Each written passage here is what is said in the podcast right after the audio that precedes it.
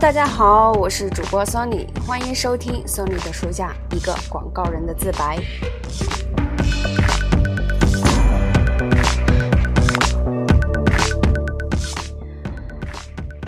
那么今天呢，我们接着上一期来继续介绍，嗯，怎样去做一个好客户的十五条规则里面的，嗯，第四条规则，还有第五条和第六条规则。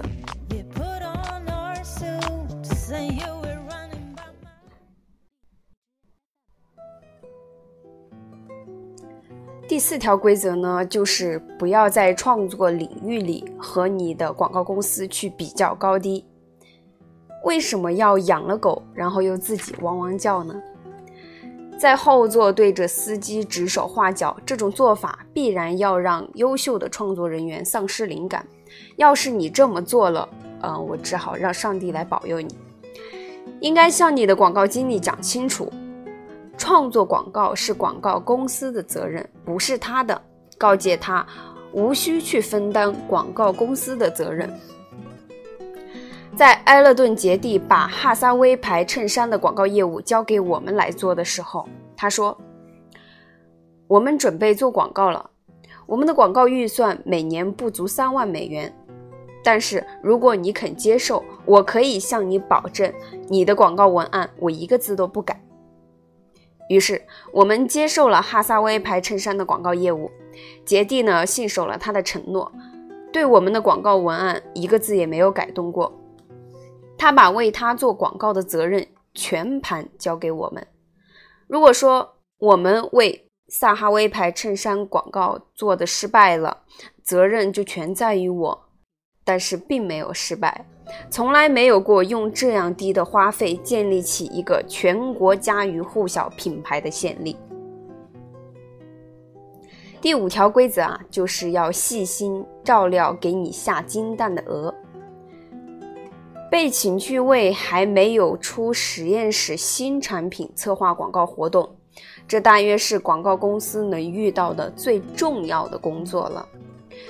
在我写这一段的时候呢，我正在做这样的工作。这种新产品是一百多位科学家花了两年时间研制出来的，但是客户只让我用三十天的时间来塑造这种产品的个性，筹划如何把它成功的推向市场。如果我干得好，我对这个产品成功方面的贡献就相当于那一百多位科学家所做的。这可不是新手能干的事。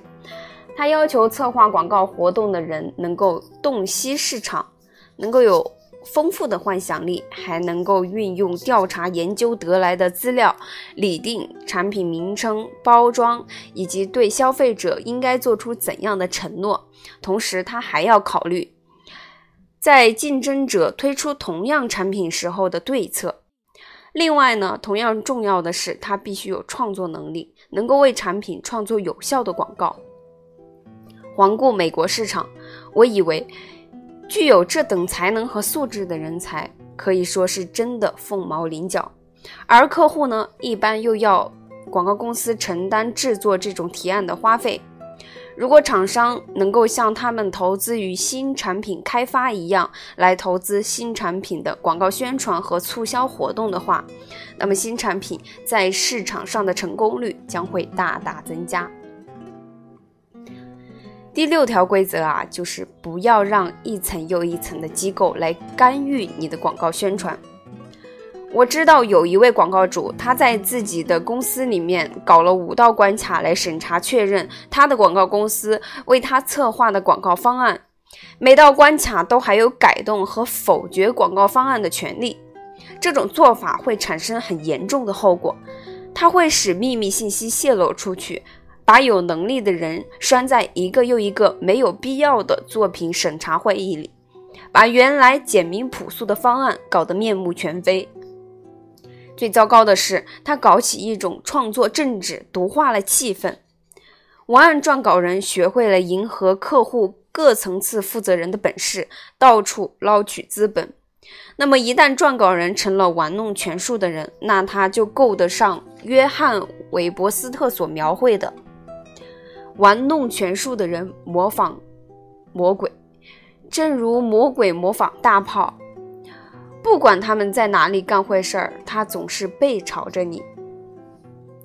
如今，人们在电视上看到的那些乌七八糟的广告，大多是集体确认的产物。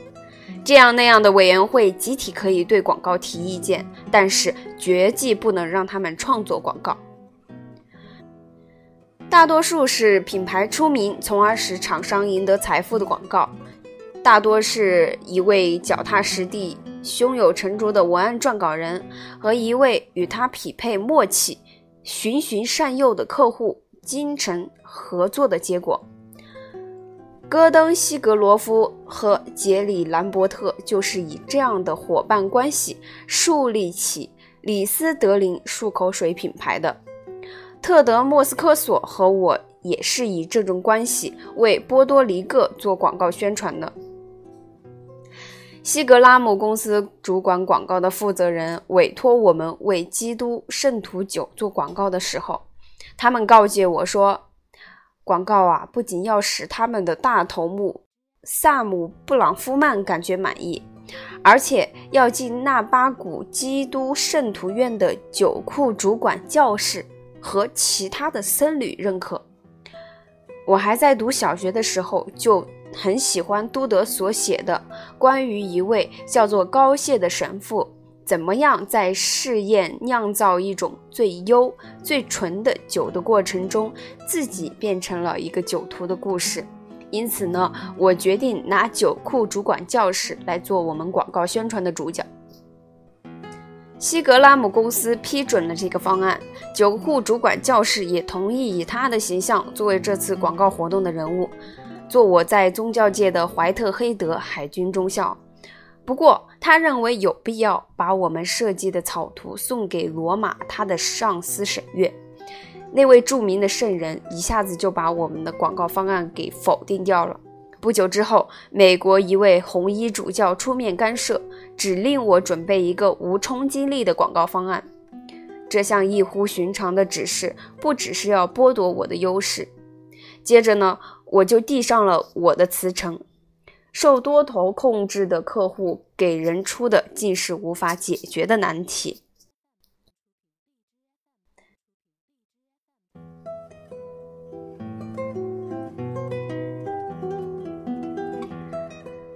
好，今天呢，我们的学习到这里就结束了。希望呢，这几条规则对你都有帮助。在下期节目中，我们将依然接着去介绍其余的法则。感谢大家的收听和关注，今天的节目到这里就结束了，再见。